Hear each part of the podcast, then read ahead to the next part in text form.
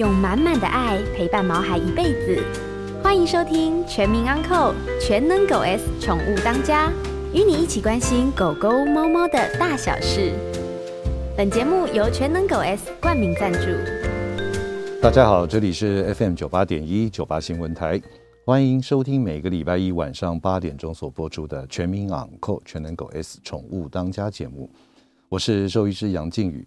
同样的呢，今天的节目在 News 九八的 YouTube 有同步的直播，所以呢，您方便的话，在 YouTube 里面只要搜寻九八新闻台就可以了。那另外打开小铃铛，也可以收到很多的新的影片和讯息的通知。呃，这两天呢，这个天气，尤其在北台湾，在台北新北这边，啊，昨天还是非常的热，前天甚至于穿短袖短裤了。但是呢，今天呢，一大早起来就变得非常的寒冷。所以，因此呢，对于家里面有饲养高龄犬的，或者说心脏血管方面，呃，需要每天按时吃药的慢性病的这样子的狗狗、猫咪，要特别特别的小心温度的变化，因为真的变化的非常的快，而且这个落差非常的大。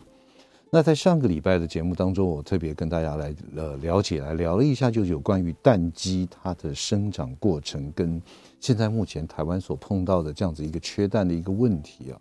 其实这边今天要，那当然也有很多听众朋友，他有私下来问我像相关的一些问题。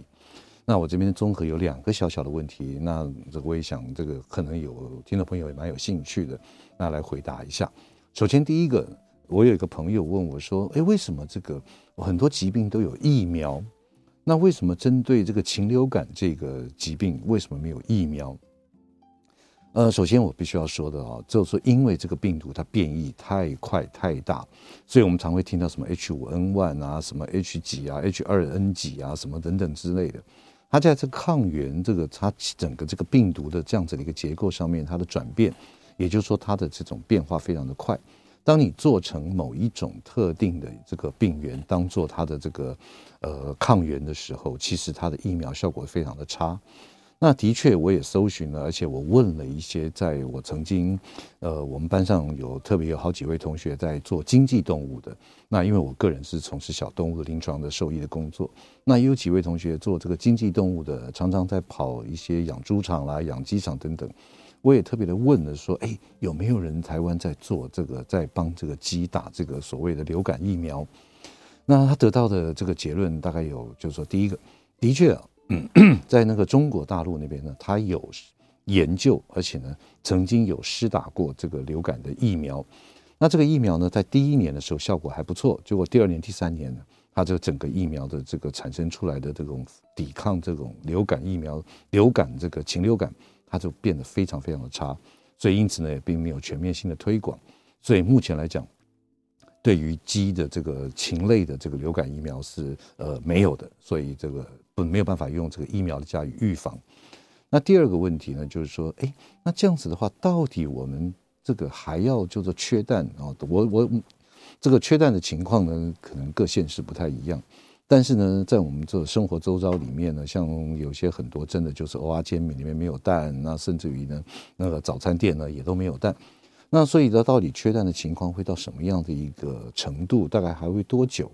其实呢，经过这样子的一个我们上礼拜的说明之后，其实啊，要到三到五个月之后呢，才有可能逐渐、逐渐、慢慢的恢复。那其实我觉得政府啊，这种禽流感这种问题呢，流感也不是说这政府的一个一个一个施政上面或怎么样的一个错误，但是呢，我是觉得可以跟民众来来仔细的来这个开诚布公的说。因为这是属于这种像候鸟啦，那甚至于呢，流感病毒在台湾已经本土化了，也就是说，不要说有候鸟，其实在台湾本来就有这个禽流感的这种病毒的存在，而且他们不断的在改变，所以每年到到这个时候，一定都会有这样子的一个问题，所以因此政府只要开诚布公跟民众说，我们的缺蛋的情况大概到会到什么程度，那。你说进口两三百颗、两三百万颗、五百万颗，其实老实讲，那真的是这个杯水车薪啊。所以呢，所以只要老实的跟我们民众讲，我们在富裕的计划，我们进了原种鸡，然后之后呢，呃，这样的饲养过程里面，大概多久就可以补足到我们日常的所需啊？那大家共体时间，或许大家哎两天吃一个蛋也不是说不行的。但是呢，就说把真实的情况跟民众说清楚，我相信呢，这个问题应该可以马上获得解决。那我们晓得前一阵子那个土耳其的大地震，我们台湾特别还有这个搜救犬，我们到了土耳其去这个找寻是否在压在那个建筑物倒塌之后呢，有是否有生命的迹象的一些我们的民众们，我们人们呢亟待需要救援的这搜救犬到了土耳其，因此呢那个时候就说，哎，这个狗狗它的功能性啊什么哈，有些呢是宠物犬，有些是工作犬。那工作犬里面呢，又有分到什么搜救犬啊，还有就是这个闻一些毒品啦，还有这种我们出国回来带了肉品的时候呢，就会有米格鲁啊来找你的时候呢，你要知道你的皮箱可能有东西，所以因此呢，在这个狗狗的一些这个功能上面，它分类分得非常非常的多。那大家都知道啊，就是说这个狗狗每天跟我们生活在一起，它疗愈了我们。其实有时候我在想说，养宠物啊。到底是我们照顾它多，还是它给我们的这种疗愈的这种心理的这种舒服的踏实的感觉多？所以因此呢，今天我们特别特别邀请到台湾动物辅助治疗专业发展协会哦，他的创会理事长我们叶明礼叶老师。那叶老师这边我要特别特别跟他介绍一下，叶老师呢毕业于台大护理研究所硕士，以及美国乔治亚州的 Mason 的 University 啊，那个梅森大学里面。呃，这个护理行政哲学博士，他拥有美国的 Delta Society 的，就是这个受证动物辅助治疗员，以及美国呢，这个还有一个叫 Bergen 的这个 University 啊，他是对于这个狗狗的研究受证呢，叫做服务犬的训练师等等的这样子的一个证照。那因此呢，叶老师在这个我们这个所谓的治疗犬这边呢，他其实真的贡献非常非常多。那我们现在那个先来介绍一下我们的叶老师，老师跟大家打个招呼。各位听众朋友，大家好，我是叶明黎啊，嗯、我跟杨医师也是认识很多年的朋友。朋友对，对，对，对，这个圈圈不大。嗯、是，对。老师，我想先呃，请请可以帮我们来说明一下，嗯、就是说。这个您您之前是念护理的嘛，对不对？我对我一直其实我的主要的职业在护理，护理对对。那为什么会针对这个呃走向动物辅助和相关领域的这样子的一个起心动念，跟您的当初的想法呢？我想啊，这个大概跟所有呃喜欢动物的人一样，我就是爱动物，对我就是喜欢动物。啊，年轻的时候呢，嗯，很认真读书，现在还是很年轻啊。嗯，对，哎，这个很认真读书啦，但是呢，呃，书读不好，所以没有办法考到兽医系。哎呦，嗯，对。不过呢，人生到这里再回头看的时候，我觉得这也是很棒的一个安排。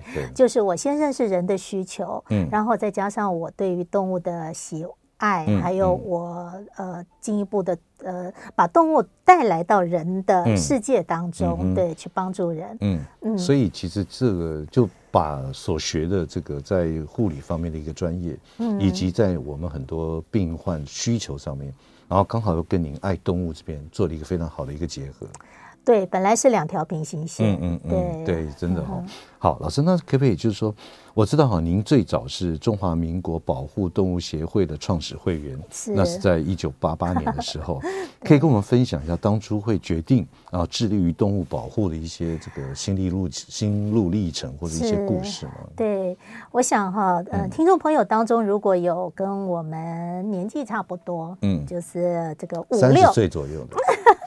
五六年级生 才会比较知道，我等一下再说的是什么。对，嗯、我们在年轻的时候哈，在路上见到的流浪犬，嗯，不仅是多，而且是都是流浪的很可怜，是。哈，就是全身都来拉拉离，对，皮肤病啊，皮肤病受伤、疥癬，然后都没有毛这样子，然后到哪里去都没有办法有一顿安稳的觉，到处被人。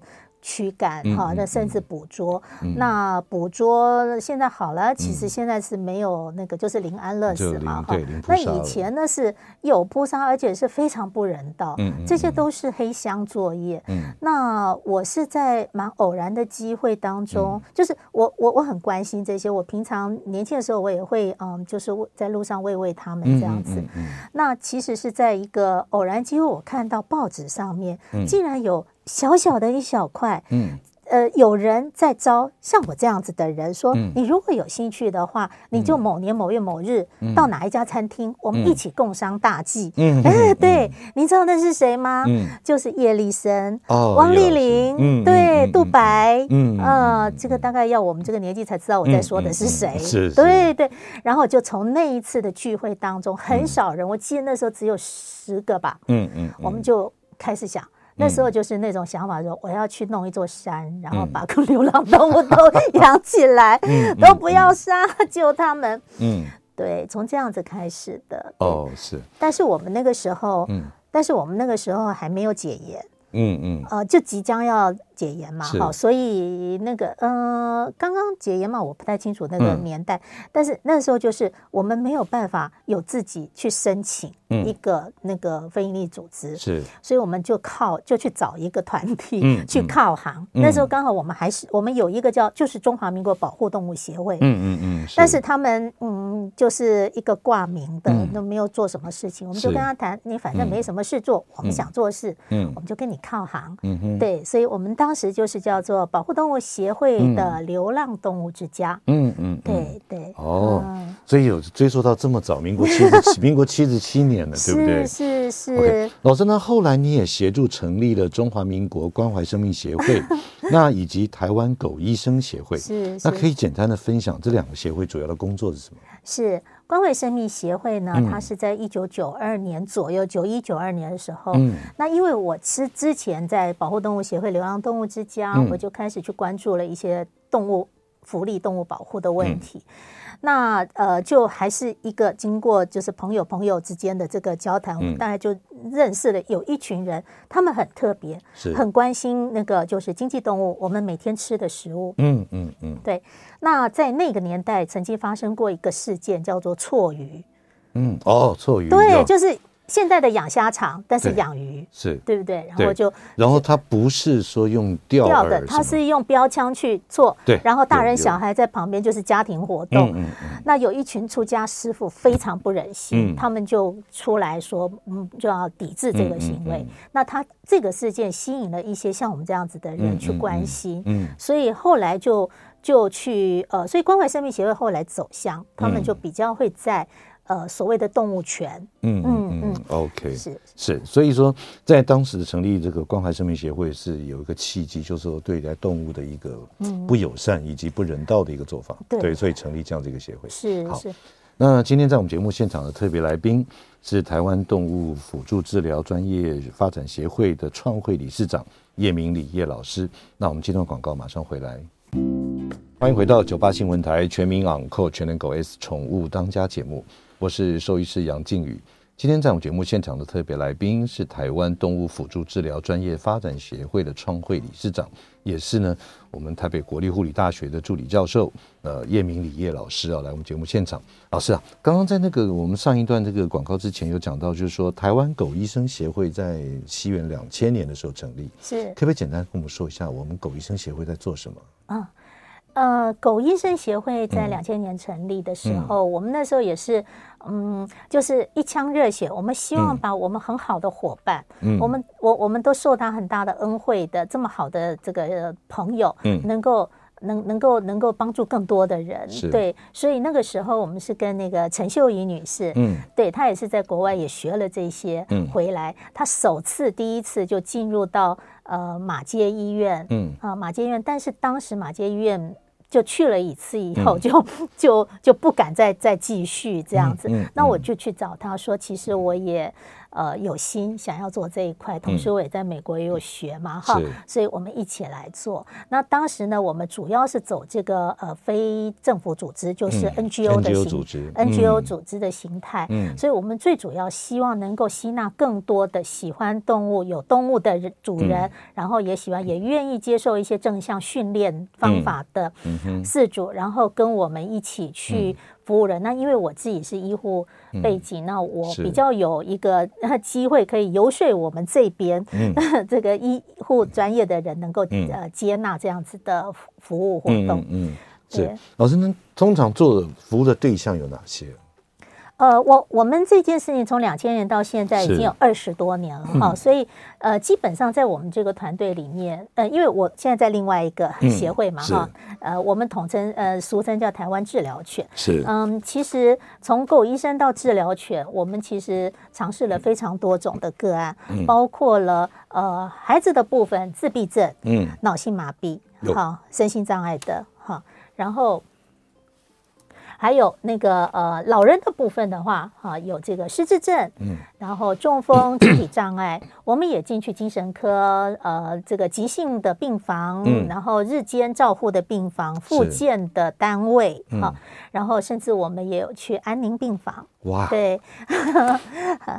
对，然后我我我们也进入社区，跟现在很流行的这个就是呃长照二点零社区关怀据点，嗯，这个是现在我们蛮蛮常接的一些服务。是老师这边基本上来讲的话，都是属于这个动物辅助治疗的范畴。是的，嗯。那在这个可不可以跟大家简单的聊一下？因为我想说很多报章媒体都有看到这样子的新闻。嗯嗯。那到底我们的动物辅助治疗，就是说它的原理？嗯，跟他希望能够得到什么样的一个表现出来的一个成果。啊？是，那顾名思义，它叫做辅助疗法，嗯、所以我们并不抢正规的这个疗法。嗯，好，那因为人在要做这个就是疗愈的这个机转的时候，嗯、呃，除了医疗模式以外，嗯，另外还有一个很重要的是我们自己的自愈修复的这种能力，嗯、而这种能力哈是蛮需要。我们在一个比较正向的心灵，这个这这个身体身心的状态之下，嗯、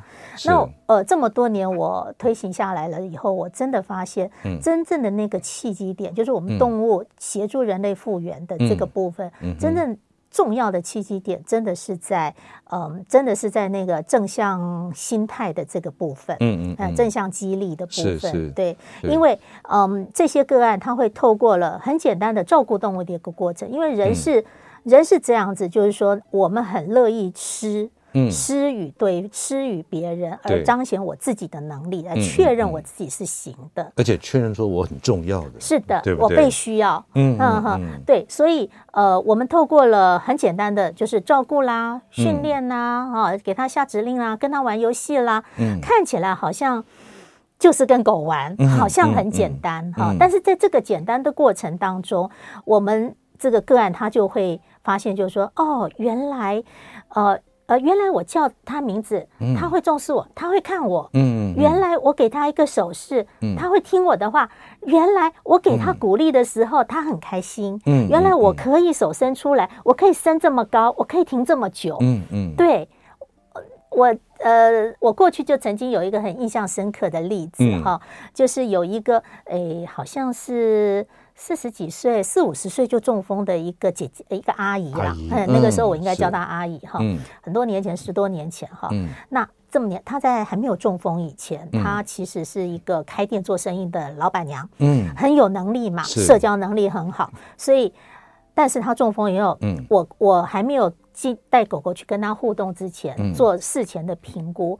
他哈、哦、真的让人很灰心。嗯、我跟他问一句话，他就先他都有一定的台词，嗯，就是呃，他回答我是或不是以后，就会、嗯、就开始会我好可怜哦，我中风九年哦，我什么都不行啊、嗯嗯、什么的啊。跟在他问第二句话以后，回答完、嗯、他又重复这个，重复一句，对，嗯、一直不断的那种互相自我暗示，嗯，嗯。结果呢，跟狗狗互动，哎，大概第三次吧，嗯。他就因为他中风半瘫，他在评估的时候，他是我我们把他扶起来，手一放，他就自己跌落到，完全等于脚没有那个支撑力，完全是就是这样自由落体落在他的轮椅上面。是，结果大概第三次，我就发现，哎，我们把它推到这个桌边，狗小狗狗放在这边，叫它做梳毛抚啊，帮他抚摸做梳毛，不自觉的半个小时它都不会跌下去了。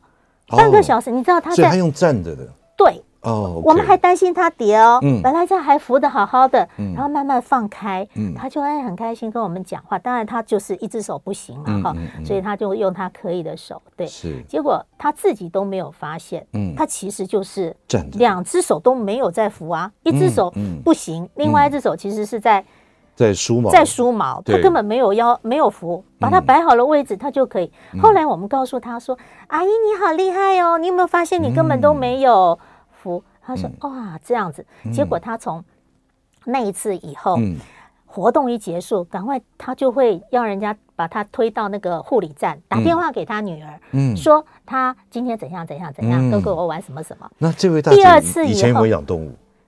哎，有有有也是有有有有，他跟动物，他他也是喂流浪狗的，是，所以刚开始我们要办这个活动，他还不来。嗯，因为他觉得自己很负向，他什么都不行。他以前可以照顾狗，现在我一定不行。嗯，所以我觉得在学历里头有一个叫做赋能 （empowerment）。嗯嗯，对，我觉得对对 empower，empower，嗯，对，那个在我的二十几年这个推动过程当中，我觉得这是很关键的一个东西。嗯，让。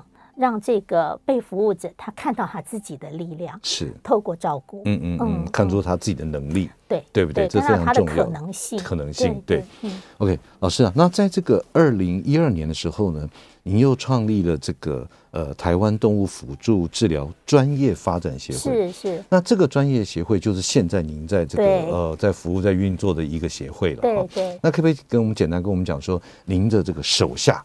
好，就是说我们整个这样子的一个发展协会的团队里面，现在有几只的这样子的一个呃所谓的治疗犬呢？是我先说明一下哈，从台湾狗医生到台湾治疗犬，就是这个这个协会，对，最大的一个不同是我发现呃，就是叫做动物辅助治疗师这个角色很重要，嗯，对，不只是要狗，其实我后来现在强调的就是一个金三角，嗯，呃，就是这个团队里头要有。主人，主人，啊，这个要有狗啦，当然要狗哈。那狗呢要有家，所以它会有个主人啊啊，狗跟主人一起来参加我们这个活动。可是这样这个活动呢，这个主人是懂狗的，可是他不见得懂各种个案。对，哈，所以这个活动里头需要有一个懂人的人，嗯嗯，懂人的需求的，所以我们需要有一个以人的助人专业为背景出身的，也很爱动物，也懂动物的人来 handle 整个的活动。所以在我们的这个服务，就是专业发展协会这边，我们特别强调这个角色。嗯，然后我们也有课程，也有认证的课程，帮助有兴趣的助人专业工作者，比如说心理师、护理师什么这些专业工作者。那如果他们愿意跟动物一起工作，嗯、我们就有这样的课程来协助他进入这个领域。然后我们也很希望，在动物辅助治疗，如果他真的是对动物跟人有帮助的话，嗯、我也很希望程度好的好的人可以留下来，嗯嗯，一起来努力这一块。老师刚刚在这个您特别有说到，您服务的对象有包含，比方说像自闭症。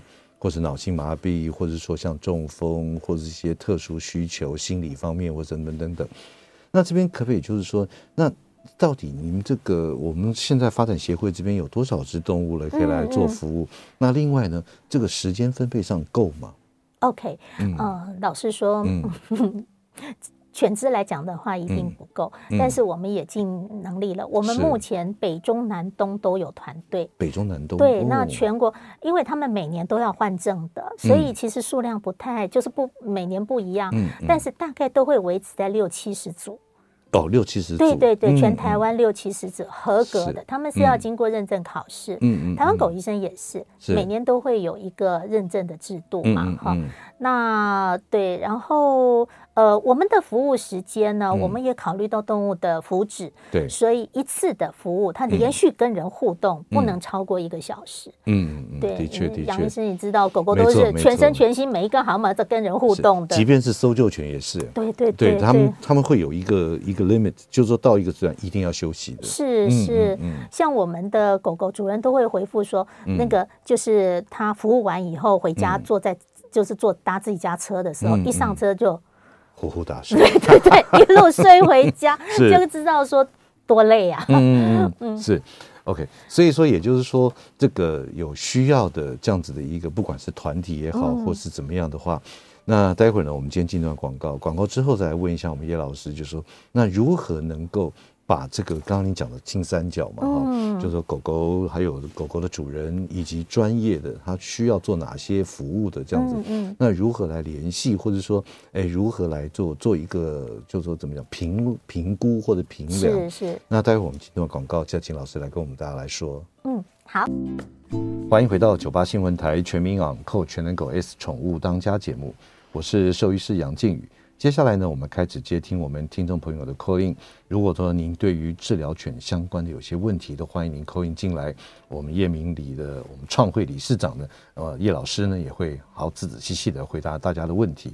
您的电话可以 call in 进来，电话是零二八三六九三三九八零二八三六九三三九八。那今天在我们节目现场的特别来宾是台湾动物辅助治疗专业发展协会的创会理事长叶明礼叶老师哈，老师刚刚在我们节目这个刚刚进广告之前，我们特别有聊到，就是说这样子有六七十组的我们的治疗犬的团队，然后呢在北中南跟东都有这样子一个分布，而且呢刚刚你也特别提到一个关键字，就是说每一次的服务时间不能超过一小时。那这样子的话，一天它能够服务多几次，或者是说它的这个频率上面，那是否就是说这个我们接受的预约啦，什么会不会很满，或者不好约，或什么呢？嗯、是我们基本上这个，因为是 NGO 组织，对，我们的狗狗还有我们的。呃，动辅师其实都是志愿工作者，嗯，嗯，那就要看他的，就要搭配他的可以的时间嘛，哈、嗯嗯嗯。那我们呃，基本上哈，狗狗出门一趟，其实我们说服务一小时，嗯、其实它从。出门到回家，哦，其实都要用到，大概都要准备半天的时间。对，没错。所以，呃，我们比较厉害，生意比较好的，嗯嗯嗯，像可能听众朋友常听到那个哈哈雷妈，哦，哈雷妈，啊，对，哈雷妈他们家有好几次，他就会，为、嗯、他他服务，他就是他比较有空嘛，哈，就就参与很多的服务。嗯嗯。他大概就有可能早上一场，下午一场。嗯。但是一般来讲的话，我们一天能够有一场就很了不起了。嗯。对。那大部分人因为都还在工作。做主任在做工作的话，那可能就是一个礼拜能够有一场就，就、对对，对，所以真的是如果有兴趣的。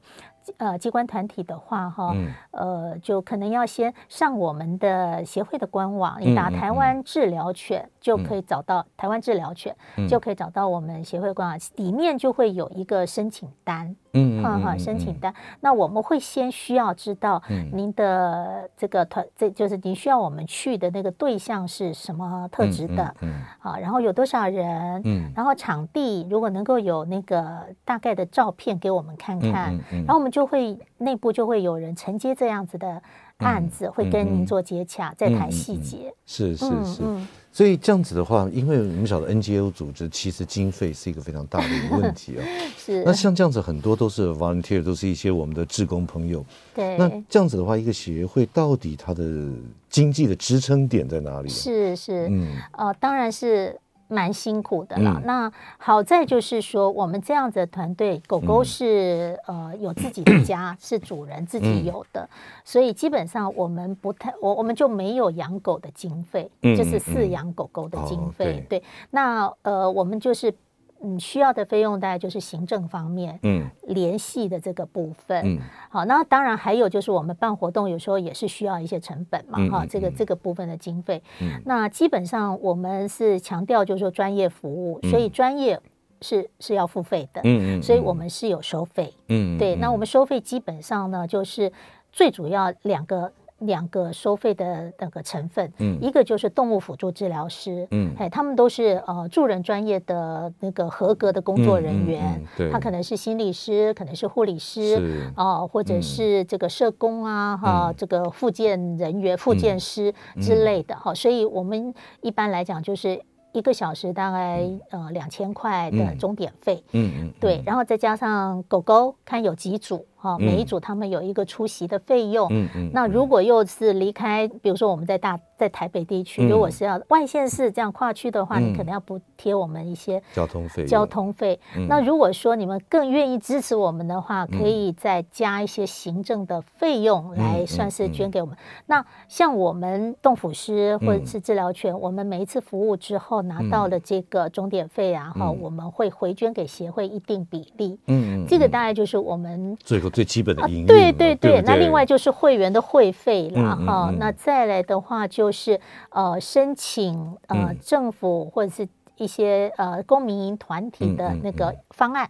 嗯嗯，对对，方案的这几对，真的是蛮辛苦的了，真的要靠一股兴趣跟热忱来做。是是是。然后，那可不可以简单跟我们大家介绍一下？比方说，我们今天的我们这个治疗犬的团队出来了，嗯，然后到了一个，比方说像这个呃，对于长辈高龄长，因为现在我们台湾现在这个处于高龄的一个社会，是有很多呃，像不管是呃老人痴呆症或什么等等，嗯。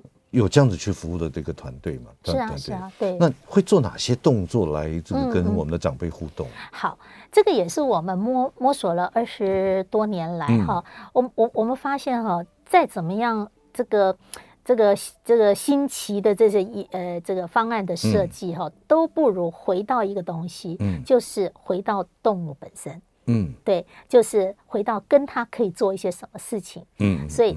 我们几乎所有这个这个互动上面，大概不不超过呃照顾它，嗯，给他呃下指令啊，教育他，嗯，还有呢就是那个就是跟他一起玩游戏，嗯啊，还有呃再来就是谈谈他，嗯哼，比如这个部分我们就会带入如何。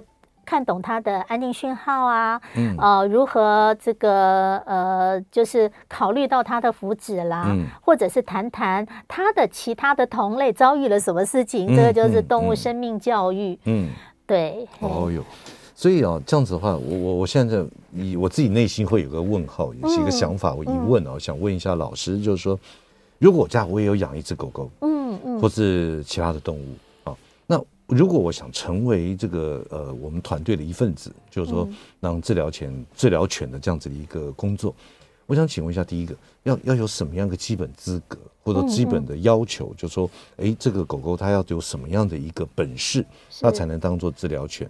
那另外呢，刚刚老师你一再一再强调，就是说每年都会换证，都会认证。那认证时会会做哪些的考量点？嗯嗯嗯嗯。好，呃，其实这个所谓的。治疗犬，我们英文叫 therapeutic dog，就是 therapy dog。嗯，那另外也有更多的人说它叫做 social dog。social dog。对，它就是它的功能，就是它的产生的疗效是来自于跟它做社会互动而来的，社交互动而来。所以这种狗狗很重要的一个特质就是它的社会化要非常好。嗯，对，它是。住在家里面跟主人住在一起的家犬，嗯，哈，它是一个有就是呃就是它有生活上面身心上面是很稳定的一只家犬，可是家犬不见得合适的原因是家犬不见得到处都去啊，对对对，那你要去医院，你要去特教的机构，你会看到一些。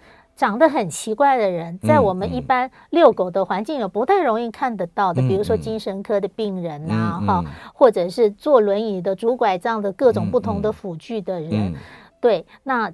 我们需要挑选的狗狗，就是它要能够面对一些这些嗯呃比较多变的环境或嘈杂的环境，它都能够有适当的跟人互动的方式。对，是是。呃，不能用牙齿解决事情，也不能用吼叫。是，嗯，对，所以这是最基本的，这是最基本的。嗯，那其次上来讲，我们也很希望主人是关心人的。嗯，大部分的主人来来到我们这样子的团队的时候，团队的时候，他当然是很爱动物，对不对？对。但是我也希望，我们也很希望他是关心人的，对，他也愿意跟我们一起来学习。他的狗狗跟个案互动了以后的进步在哪里，我们会带着他看，但是他有没有兴趣继续为了这个，嗯，对，来付出，因为他要花他的时间呢，对，还有交通啊这些，对对，嗯嗯，的确，因为在过去的四年当中，我。是台北市的基层的民意代表嘛，嗯，所以那时候我就曾经问过社会局，那针对有一些我们社区的一些这样子的一个医呃治疗犬的一个服务，就没想到其实真的还蛮受欢迎的，而且需求量真的蛮大的，对，好呢，而且我也亲自看到我们的治疗犬跟我们的长辈一些互动，因为让我印象很深刻的就是有一位长辈好像几乎不理人的，然后呢就说人家问什么他完全刚刚那个你还会。我有一些负面情绪的表达，嗯，那我我看到这个 case 是，他根本连连连反应都没有，嗯，他根本就不理你。可是没想到，哎，那次治疗犬跟他玩了几次以后，他会很期待那个时间，嗯、然后要跟他再见面。是是，对，而且跟他的那种互动啊，本来是连手都不伸的。对对，你会看他越来越灵活啊，对对对，甚至眼神的移动。我最早我最早期的研究，我就是在看这些细微的表现，嗯，包括眼神的追视，然后主动性，嗯，然后对话上面的主动跟被动的。对话，嗯嗯嗯，对，有，只是就是说，简单的讲啦，你就会看到哈，跟狗互动了以后，这个个案火起来了。嗯，对，真 的真的，他的病不见得好哦，但是他火起来了。对，而且他会觉得说，他期待某每个礼拜的某一天。对对，那因为期待，所以他会记得今天是礼拜六。嗯嗯嗯，今天是礼拜几？对对对，真的，我觉得这是真的有一些帮，而且帮助还蛮大的，意想不到的。那另外呢，刚刚我们特别问到，就是说，哎，我们狗狗要稳定，要充足的社会化，要什么等等。那如果我们这个初步的这样子过关了以后，到了我们治疗前学会了我们团体里面，是否还有更进一步的其他的训练？啊，呃，会的，嗯、会有几个部分，嗯、对，一个就是经验的交流。哦，哎，就是前辈们，哎，对，我们会有经验，有一些内训的课程，经验的交流。另外呢，呃，来到我们这里呢，呃，因为就会有一些前辈啦，比如说我们刚刚讲的哈雷妈，他们家会祷告啊，很厉害哦，那些的才艺。那我们这些当然才艺不，我我们不是马戏团，我要强调，对，才艺不是重点。但是呢，你。才艺是检验你跟他关系好不好的 很重要，跟狗狗关系好不好很重要的一个指标嘛。所以来到这里，你有这些同伴，就会开始会更精进于去去跟你的动物更多的一个这个关系的建立。嗯那甚至可以一起去学一支跳舞啊，对不对？或者一起去发展一个有趣的游戏呀。对对，其实都是在帮助我们需要的人们。对不对？对，而且我觉得不只是你可以看到你所服务的对象改变，自己也改变哦。嗯嗯，我们主人很多都因为这样改变。对，比如说大个子的男生从来不蹲下来，嗯，不蹲下来的，哎，那带着一只狗狗，因为这样子一个环境，他带着狗去服务，他会蹲下来去。你知道，身体位置的改变，其实代表了我们心里嗯的。心态上面的一个改变，嗯，对对，他变得更谦卑，他更能够同理，嗯，对他更能同理。老师马上就要进广告了，广告之前这段小小的时间，我请问一下，除了狗狗以外，还有哪些动物可以适合当这个治疗？呃，哦，治疗性的动物其实蛮多的，嗯，呃，我们在我们做狗医生以前，其实就台湾就已经有呃马术治疗。马术。对，马术。那个呃，透过骑马来协助一些特殊的族群，嗯，好，那呃，这个是一个。另外呢，我们协会现在也有治疗猫，治疗猫，猫就是猫，猫当狗，猫猫医生，猫医生，猫医生，对，是。OK，好，但但是猫不能像狗一样做什么这些指令嘛？对对对对对。OK，那今天在我们节目现场的特别来宾是台湾动物辅助治疗专业发展协会的创会理事长叶明礼叶老师。我们今天广告马上回来问一下，猫到底怎么当我们的治疗猫？好的，欢迎回到九八新闻台全民昂狗全能狗 S 宠物当家节目，我是兽医师杨靖宇。今天在我们节目现场的特别来宾是台湾动物辅助治疗专业发展协会的创会理事长叶明礼叶老师。老师啊，刚刚广告之前，我们问说，除了这个狗狗之外，还有哪些当做我们治疗的这样子的一个动物啊？是。刚刚你有讲到猫，这让我觉得很压抑，就是说猫一基本上是比较害羞、比较内向，对，所以它怎么能够去当做治疗猫？是。好，那个有有一些动物，它确实是不太能够像狗这样子训练的，包括猫，包括兔子，嗯，哈，或者什么雕啊这些，嗯，这这些当做宠物的。那基本上他们会比较是利呃。呃，运用到他们的身体的特质，嗯，个性的特质，比如说猫咪是安静的，嗯，所以它比较适合。他可能就不适合那种蹦蹦跳跳的小孩玩游戏的啊，对对对，他他不行，对。啊。不过我们有一只治疗猫，它行，那是哈勒妈家，哈勒妈家，又是他，对，因为他是训练高手，他就是从小就培养他们的猫，像治疗这个猫咪呢，像狗狗一样。但是大部分的猫咪是男的啦，对。但是呢，他只要就是他们也要经过考试，我会需要看的就是说，呃，它对于人类的，比如说拥抱，嗯，还有他。坐，他们坐在那个会移动的台面上面，嗯嗯嗯、桌子啊、车子啦、啊，好，呃，这样子去巡回让人家看的时候，他能不能接受别人的这些互动。哦，OK，嗯，大部分的猫去兽医院的路上就已经躲在自己的车子里面，根本你都很难捞到它。对对对，对，所以。总归一句还是一个，就是个性，要挑他们看个性。对，那呃，他们的特色就是他们的皮毛非常的那个，然后它是安静的。嗯，你跟它互动，你自然会平静你的心情。嗯嗯嗯，对对，没错。对，OK。那刚刚我们讲到说有马，然后有这个猫，猫还有什么其他动物？有有兔子，然后也有鸡。我们台湾呃，我我们协会的一个合合作的单位哦。他们那边有治疗犬，嗯，也有疗愈鸡。疗愈鸡，疗愈鸡做什么？嗯，其实那些鸡哦，但是这都是蛋鸡，哦，都蛋鸡，嗯，就这么大只的蛋鸡，其实抱起来很很实在哦。是是，它它会让让让让这样子，我们治疗对象来抱着吗？可以可以，那也是要挑挑特别品种，那个个性适合的。那只要它的那个呃饲养的环境是天然的，它们就会表现这样子天然的。呃，特性。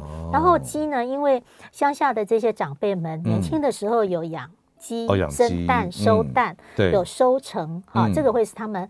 过去的经验，对，那所以我们 向阳园那边，嗯，呃，就是花莲那边那个伙伙伙伴单位，嗯，他们就有一个就是疗愈鸡的活动鸡舍，嗯，那可以推到你家，推到护理之家，让他们尝试养鸡，嗯，然后每天可以收蛋，收蛋以后就可以。这个蛮重要，这个蛮重要，对呀，不管是不是治疗犬，我觉得我们现在家里面养只鸡就蛮好。是啊，是啊，其实这只要那个环境哦，让 我们饲养上面方便，又可以。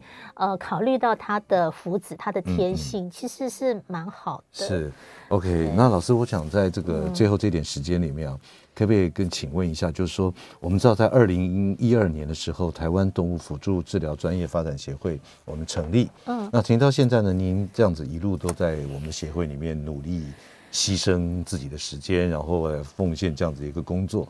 有没有什么这个特别印象深刻的？刚刚你有特别提到一个 case 嘛？哈，对，有没有什么另外还有可以跟大家来分享的？好，我常常在讲一个例子，真的让我印象非常深刻。虽然是很久以前的案例，嗯，它是一个嗯，大概是来到我的班上的时候，大概是。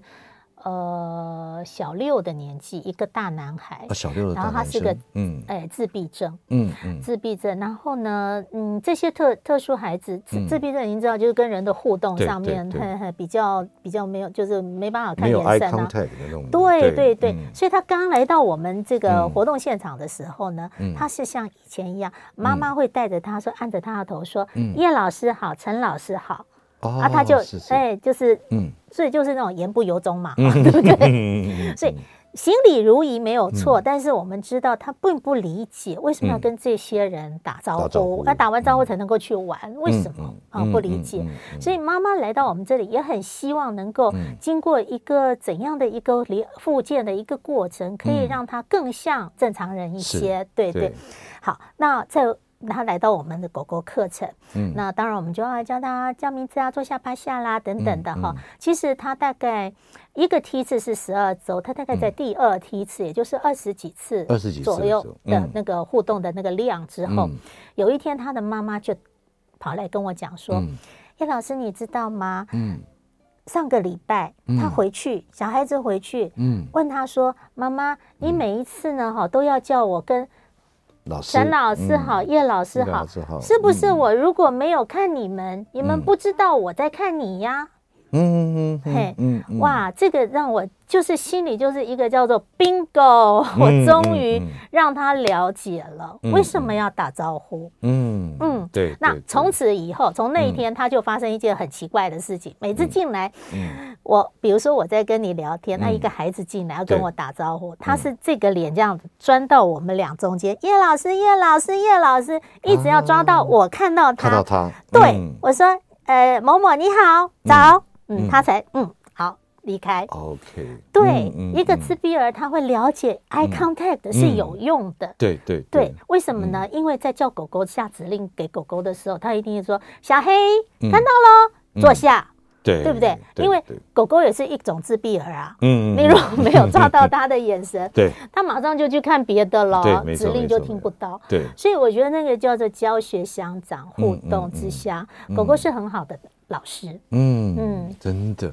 其实其实我这样子回想起来，我觉得真的蛮需要，也就是说，可能要从另外一边去开启他的那扇门。嗯，有的时候不是说直接我这样每天对你怎么样怎么样。哦啊，完全没有效果。是人是这样子，嗯、做一件事情有用有好处，他才会继续做。嗯嗯嗯。那您刚刚提到钥匙，就是一个很关键的。嗯。呃，动物也许是某些人的钥匙。嗯。也许对某些人来讲，音乐可能是他的钥匙。所以现在就有很多种不同的疗法嘛。嗯嗯，嗯。是，老师，那最后这点时间，我想请问一下，就是如果有需要我们协会来帮忙的，嗯、或者说。可以来合作的也好，或怎么样的一些机关团体，或是甚至于个人，嗯，怎么样跟你联络？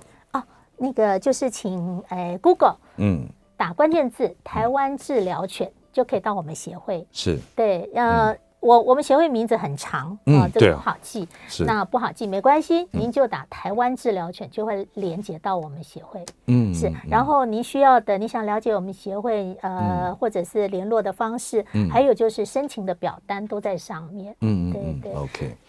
呃，今天非常开心啊，能够访问到其实也是多年的好朋友，因为以前在北护的时候就有校犬。其实啊，跟叶老师聊的非常的多。那个校犬，他呃十几岁，后来真的就走的时候，还办了一大一一个很大盛大的一个一个仪式来来谢谢我们的小黑啊，哈，这样子的一个。我们走了四只，四只都有自己的告别式。对对对，真的，我觉得对于这个生命教育上面是一个非非常非常好的一个示范。那今天非常谢谢我们叶老师带我们跟我们聊了这么多有关于治疗犬方面的事情，所以呢，大家别忘记关键字“台湾治疗犬”，有需要帮忙、有需要合作或者有需要大家来这个呃一起来做这件事情的，都可以来 Google 一下哈，“台湾治疗犬”。老师，谢谢喽！谢谢谢谢谢谢听众朋友，对，谢谢啊！那我们下个礼拜一同一时间我们再会，宠物当家，祝福您。每个宝贝都值得最好的，爱它就是一辈子。本节目由全能狗 S 冠名赞助。